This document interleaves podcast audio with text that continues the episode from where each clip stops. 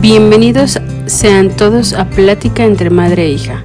Trataremos temas que quizás por el tabú que hay no se tienen, pero son necesarios. Hablaremos sin miedo a ser juzgadas, desde el respeto, aprendizaje y amor, para crecer y ampliar nuestro conocimiento y relación entre nosotras, aclarando que esto es desde nuestra realidad y no es la verdad absoluta. Tendremos invitados que nos compartirán su experiencia de vida. Comenzamos. Hola, ¿qué tal? Sean todos bienvenidos. Les vamos a dar el contexto de quiénes somos y por qué empezamos esto. Hola, ¿qué tal? Mi nombre es Lucy.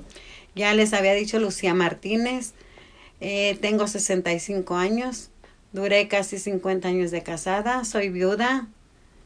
Y para gloria de Dios tuve ocho hijos, les había comentado la vez pasada. Entonces uno está en el jardín de Dios. Tengo siete. Pero de esos siete hijos ya tengo 14 nietos y un bisnieto hermoso. Y todos mis nietos pues están hermosísimos, los amo. Entonces, de ahí pues ya creció muchísimo la familia. Muchísimo, muchísimo. Eh, nos dedicamos mi esposo y yo mucho tiempo a servirle a la, a la, iglesia, a servir a Dios a través de todos los demás. En, hace aproximadamente 35 años, 36, in, ingresamos a un grupo que se llama Movimiento Familiar Cristiano. Fue donde iniciamos a formarnos como esposos cristianos, como miembros de una comunidad cristiana, como miembros de una iglesia, que somos todos nosotros, pero nos gustó y seguimos ahí muchísimos años, muchísimos, muchísimos, y decidimos mm, servirle a nuestra parroquia. Nos integramos al grupo de prematrimoniales. También duramos muchísimos, muchísimos años, más de 30 años. Estuvimos en varios apostolados. Uno que nos encantaba era llevar la comunión a los enfermos, que se llama Ministros Extraordinarios de la Sagrada Comunión.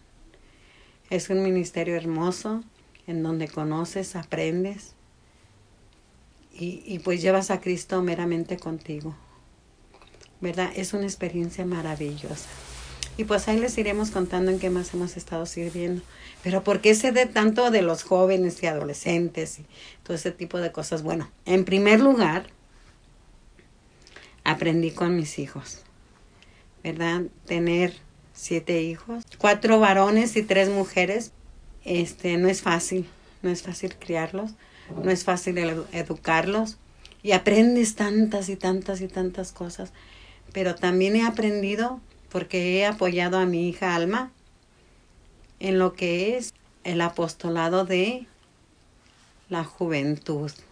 La apoyo a ella y los chicos se acercan a mí cuando, cuando voy con ella. ¿Yo qué hago ahí? Le apoyo por ahí con algunos temas, le apoyo ahí platicando con los muchachitos, pero lo que más le apoyo es haciéndole la comida. Desayunos, comidas y cenas ahí con la ayuda de Dios y el Espíritu Santo que me ilumina, les ayudamos. Ahí. Ahora los dejo con Alma Vargas. Este, tengo 32 años, soy la menor de los hijos. Todo el tiempo desde que estoy en el vientre de mi mamá he estado en la iglesia, sirviéndole a través de ella, ¿no? Que iba a algunas pláticas y me llevaban por ser la menor. Pero ya por mi decisión empecé a ir a ayudarles a las religiosas de la comunidad y luego me fui de misiones a Jamai y luego con otra congregación me fui de misiones a, a un voluntariado en España y luego regresé y me descarrilé. Me perdí, toqué fondo y como les dije en el episodio pasado, eh, tuve mi conversión en el 2015 y fui consciente y por decisión propia empecé a lo que es a ser agente de pastoral en mi parroquia. Y a partir de ahí he trabajado en el apostolado de jóvenes y adolescentes. Ahorita estoy de coordinadora en el grupo de jóvenes y hemos hecho retiros para adolescentes y para jóvenes con la ayuda de los sacerdotes de la parroquia y de algunos otros grupos que nos han venido a apoyar y demás de, de los papás de los chavos y sobre todo de mis papás también eh, gracias a ellos pues hemos salido adelante con esto el apoyo de los demás grupos tanto económico como con oración también por eso es que les hablábamos el episodio pasado que mi mamá me iba a ayudar a mí con en los retiros y todo lo demás. Y también es así que decidimos tener estas pláticas entre madre e hija, aparte de nuestro proceso de sanación, el poder compartir un poco de nuestra experiencia de vida y, y que si a alguno de ustedes les sirve, pues nos llenaría mucho de alegría porque sería otra forma de evangelizar a través de este medio. Entonces, dándoles ese poco de contexto, ya más adelante continuaremos dándoles más y nos iremos conociendo conforme vayamos avanzando. El día de hoy les traemos el siguiente tema, que es ¿Haces propósitos de año nuevo? ¿Sí o no? ¿Y por qué? Para empezar, ¿qué son los propósitos? Es tener determinación de hacer algo, algún objetivo que se pretende alcanzar. Eso es lo que es un propósito.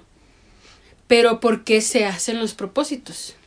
En el primero de enero empieza el contador que tenemos de 365 días o 365 oportunidades de hacer grandes cosas, o al menos eso es lo que creemos. En los últimos días del año tendemos a hacer un balance de lo bueno y lo malo.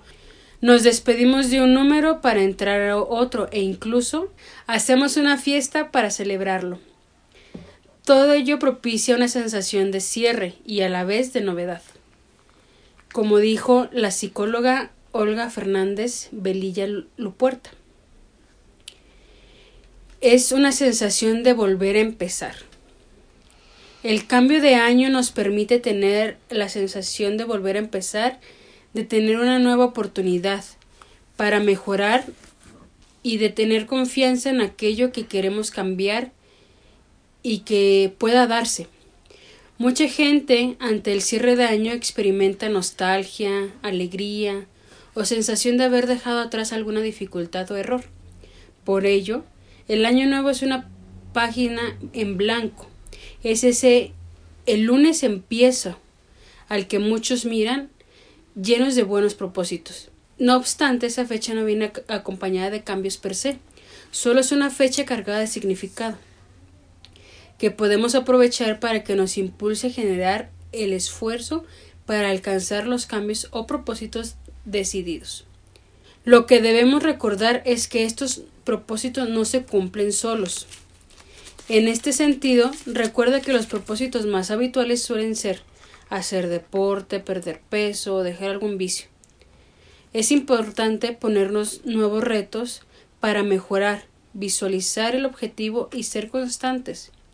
Serán las claves principales para conseguirlos, aunque el cerebro tiene trampas que lo dificultan. Nos resulta raro que al empezar un nuevo año necesitemos tener en mente nuevos retos y motivaciones que satisfacer. Forman parte de nuestras necesidades como seres humanos, como si estuviera escrito en, alguna parte de nuestro ADN personal. La necesidad humana de retos y motivaciones es un hallazgo relativamente nuevo en la psicología. Hace ya más de 75 años, en 1943, el psicólogo Abraham Maslow creó su popular pirámide de necesidades, la pirámide de Maslow, que él llamó jerarquía de necesidades. Está definido que según los seres humanos iban consiguiendo satisfacer sus necesidades más básicas, luego necesitarían complacer aquellas más elevadas. Nuestras acciones que van siempre dirigidas a un objetivo, nacen de la motivación de cubrir ciertas necesidades que tenemos y que normalmente suelen ir ordenadas según la importancia que tienen para nuestro bienestar, según la psicóloga Julia de Benito. Pero eso es lo que dicen los psicólogos, lo que dicen los estudios. Pero ¿y ahora qué opinión tienes tú, madre? Fíjate, haz de cuenta que a mí, por ejemplo, bueno, para empezar, a mí no me gusta hacerme así como tal un propósito, porque leí ese contexto en alguna ocasión, no tal cual, sino que leí, investigué qué quiere decir propósito. Y en realidad, pues sí es eso, ¿verdad? Lo que, lo que tú dijiste. Pero, ¿qué tal cuando no lo cumples? Híjole, que tengo que bajar 20 kilos de peso. No, pues no. ¿Cómo le voy a hacer? Si no hago ejercicio, no, no como sanamente, etcétera, etcétera. Ay, no, es que las dietas están bien caras y no sé. Entonces, ¿qué es lo que debo de hacer? Yo, con mis veinte mil enfermedades que tengo, a mis sesenta y tantos años de edad, ¿qué es lo que debo de hacer? Pues tratar de comer sanamente.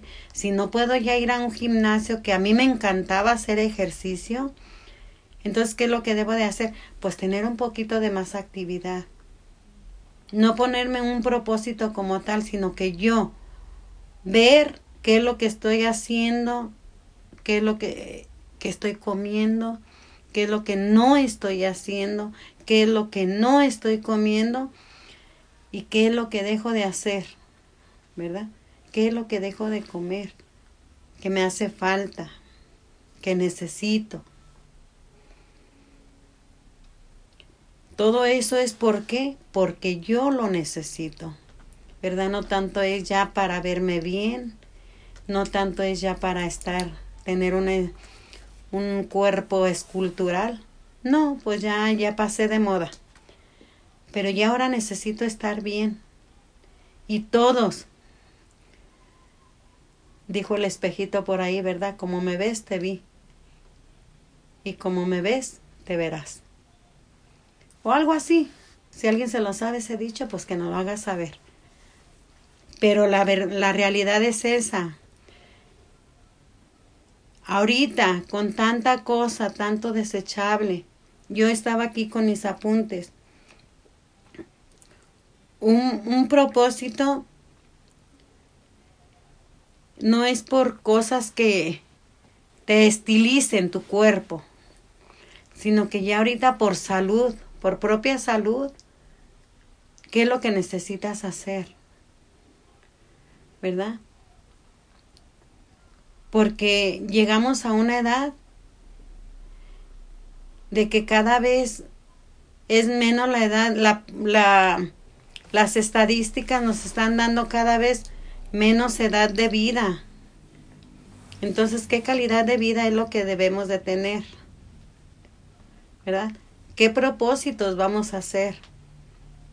El proponernos no es como que algo que nos rigurice o que nos que nos mate o que nos que nos estrese, sino es por propia voluntad.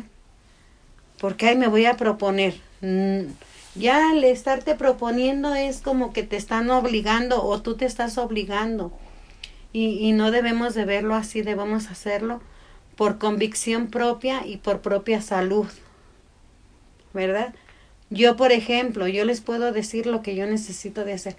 Debo de caminar 30 minutos al día, debo de comer frutas y verduras, no debo de comer azúcar, no debo de tomar, comer dulce, etcétera, etcétera. Entonces, yo ya sé lo que tengo que hacer. Si cada día lo hago mejor,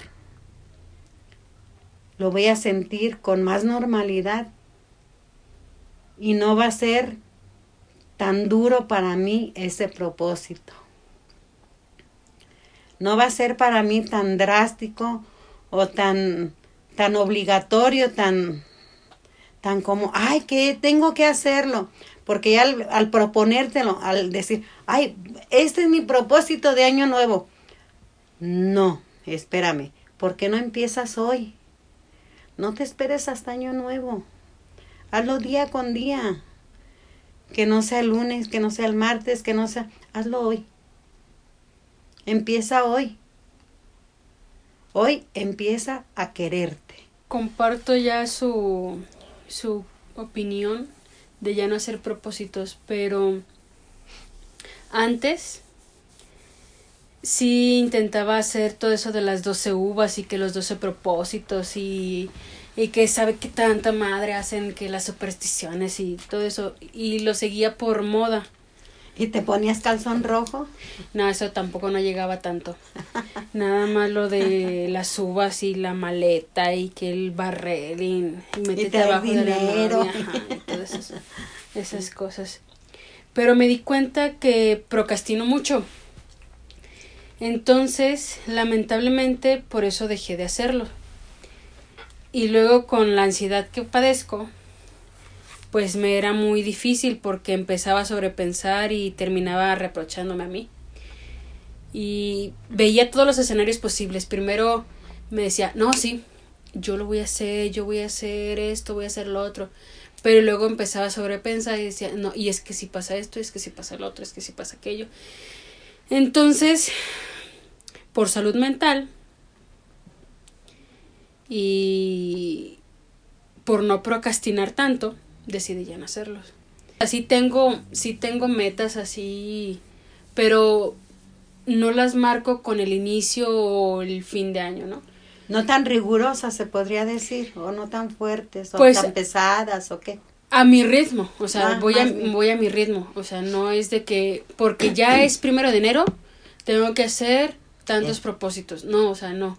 Es, si quiero hacer algo, si me nace nace la inquietud de hacer algo, y entonces digo, "Ah, me voy a proponer cumplir esto, pero hago pequeñas metas ya no a largo plazo, ya no que duren tanto tiempo, sino que poco tiempo para poderles lograr o poder avanzar lo más posible que y sea. poquito a poquito. Poqui- sí, poquito a poquito. Y no, no me voy a presionar y, y no me voy a sentir mal porque luego me- no cumplía todos los propósitos que me ponía y luego me reprochaba yo porque es que eres una incompetente, es que eres una huevona, es que eres esto. Y entonces me afectaba mucho. Y a final de cuentas no, no cumplías ninguno. ¿No? Fíjate que me viene a la mente cuando, cuando me operaron, no sé si te acuerdas. Eh, antes yo decía, ay, ¿por qué los propósitos? ¿Y por qué los propósitos? Entonces, eh, ¿te acuerdas que me tenían que operar? Sí. Y, y resulta de que esa, esa cirugía, para ser eh, exitosa esa cirugía de, de mi vientre, de tenía una, la hernia eh, enorme, enorme, enorme que me tenían que quitar del vientre, de, del ombligo precisamente, y, y tenía que bajar 30 kilos de peso. ¿Cómo le iba a hacer? Oh my God, dicen algunos, ¿qué voy a hacer? Y yo que a mí no me gustaba hacer propósitos, dije yo, ¿qué voy a hacer? Pues, ¿qué creen? Lo logré. No en un mes, ni en dos, ni en tres, porque soy hipertensa y soy diabética y yo me moría si bajaba 30 kilos en un mes, en dos meses, en tres meses. Los bajé en un año, pero los bajé. Mi cirugía fue exitosa, gracias a Dios. Y miren, fue una cirugía muy buena, muy bonita, y bajé hasta más. ¿Y por qué lo bajé? Mi salud, porque tenía que hacerlo, porque era por mi bien. Y es lo que les digo, sí se puede. Y no necesité un propósito mm, que, te, que, que fuera fin de año o principio de año o que fuera el lunes o que fuera el martes. Era porque tenía que hacerlo. Y, y no tenía tiempo, ni hora, ni fecha para hacerlo. Dijo el doctor, tómese su tiempo, tranquila y tan tan. Y esta se cumplió, gracias a Dios. A mí también últimamente no, pues como les digo, no me gusta hacer hacer planes, no me gusta hacer propósitos, ¿no? El otro día le decía a mi mamá, le decía, "Ay, hay que empezar a hacer ejercicio aquí en casa. Le digo que mañana sea nuestro lunes. Era miércoles, no recuerdo qué día. Este, Pero, pues ahorita con este tiempo que es fin de año, en la parroquia hay mucho trabajo, entonces, pues por las, en las mañanas trabajo. Mañana tarde trabajo, entonces ya llego y ya no hay tiempo porque luego me tengo que ir a, preparar las cosas para lo de la parroquia y bueno, en fin, es que pues no hemos hecho, no ha llegado ese mañana, no ha llegado ese lunes, no ha llegado, o sea, no. Y, y no es, o sea, no es por vanidad, no es por, bueno, o sea, sino que por salud y porque, pues, lo que les decíamos, estamos en ese proceso de sanar. Y parte del sanar es también el sanar nuestro cuerpo, ¿no? El purificar nuestro cuerpo, tanto de espiritual como también físico. Entonces, es, vamos por partes. Ya iniciamos al menos en la parte emocional y espiritual. ya lo físico, pues ahí, ahí más adelante se los debemos. Un poquito, un poquito, un poquito ahí vamos. Pero, o sea, no, no nos vamos a, a flagelar porque no iniciamos con el, el año nuevo con propósitos, sino que vamos ahí como bien nos lleve Dios y en lo que nos surja, o sea, no es matarnos haciendo algo, sino que es disfrutarlo y, y saber que nos va a ayudar, ¿no? Y es que miren, también de, dentro de un, cuando se vive un duelo, dentro de lo que es la depresión, es un altibajos, altibajos hormonales, me dijo mi doctora, que te suben y te bajan de peso. Entonces me dijo mi doctora, no se mortifique para nada si sube o si baja de peso. Usted esté tranquila, ya bajará o ya subirá lo que sea necesario. Entonces tranquila, usted no se ponga a hacer ejercicio porque yo soy de que me gusta hacer ejercicio. Aunque me oigan viejita, este yo me gusta mucho hacer ejercicio. Ahorita tengo prohibido porque me encanta hacer hasta CrossFit. Y, y pues no, Ahorita tengo prohibido más de que caminar un poco y tranquila. Despacito y cuando mucho 30 minutos. Entonces, bueno, debo de tener calma, debo de, de, de, de también enseñarme a obedecer, porque lo que te dice un médico es por experiencia y tienes que obedecer. ¿Verdad? Entonces, todo eso es un proceso que estamos viviendo y pues cuesta. Y no es fácil. Parte de ese proceso es estas pláticas que estamos teniendo y como bien se pueden dar cuenta, no es el inicio de año con lo que estamos empezando este podcast o, o no lo iniciamos en el primero de enero, sino que fue una iluminación del Espíritu Santo que nos dijo en este momento, o sea, ya no pierdas tiempo, porque lo necesitábamos y quisimos compartirlo para ver si a alguien más le servía porque no, o sea, no es fácil. No sabemos que no somos las únicas y que cada quien lo vive de manera diferente, cada quien lo expresa de manera diferente. Pero es importante exteriorizarlo. Entonces decidimos por eso exteriorizar nuestras emociones en esta plática entre madre e hija. Y son esos pequeños propósitos que tenemos, pero no los tenemos al inicio para no torturarnos mentalmente y no tener ese que pasar por ese proceso de la ansiedad, esa crisis, esa volver otra vez a la depresión, sino que nos dijo el Espíritu Santo en este momento y y agárrense de Dios y ahí van, vamos caminando. Y muchas veces esos propósitos que hemos hecho, al menos yo en lo particular, es porque he sentido esa parte, esa iluminación de, del de Dios a través del Espíritu Santo que me dice, es en este momento en que tienes que hacer este propósito, este proyecto, este plan. Es ya. Ajá, y no necesariamente un primero de enero. Y no necesariamente hacer mi lista el, dos, el 31 de diciembre. O sea, es cuando Dios me lo ilumina, cuando lo necesito yo, porque sabemos que los tiempos de Dios son perfectos y es en el aquí y en el ahora, no hay más quisimos compartirlo con ustedes, porque sabemos que hablarlo y compartirlo con los demás, esto nos ayuda a ir sanando poco a poco. ¿verdad? Sabemos que no es, como decíamos antes, no es de la noche a la mañana. Esto va a tardar y, con la ayuda de todos creemos que vamos a salir adelante y sí se puede. Yo estoy bien consciente de que sí se puede. Ya para concluir esta, esta parte, este tema, les comparto algo que he estado pensando, viviendo y procesando. Este año para mí ha sido, como dijo un rapero que escucho, tan atípico y tan raro. De cerrar muchos ciclos, de muchas incertidumbres, desequilibrios emocionales, que realmente no tengo en este momento idea para dónde voy. Solo sé que seguiré caminando, aprendiendo, creciendo y no dimitir en el proceso. Todo esto me ha hecho salir de la zona de confort donde estaba. Estoy un poco perdida, pero ya sé qué es lo que no quiero y no acepto en mi vida.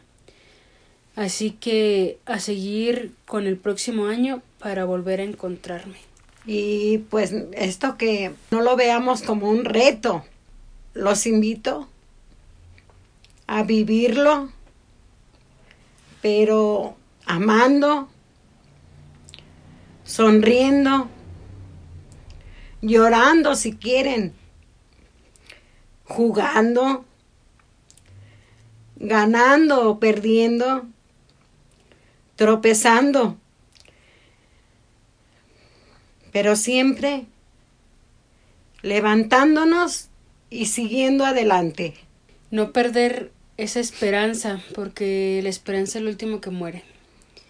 Y que todos nuestros propósitos que nos hagamos tengan esa esperanza de que lo vamos a lograr. Y si fallamos, volver a intentarlo. Y volver a intentarlo hasta que nos salga seguir siempre adelante y que sea para gloria de Dios. Poniendo todos nuestros proyectos, todos nuestros propósitos, primeramente en las manos de Dios. Porque con Dios todo. Sin Él, nada. Hasta aquí este episodio. Les recordamos que nos pueden seguir en Instagram Ahí nos pueden dejar sus mensajes, sus comentarios, algún tema que quieran compartir, alguna opinión. Es arroba plática entre madre guion bajo e guion bajo hija.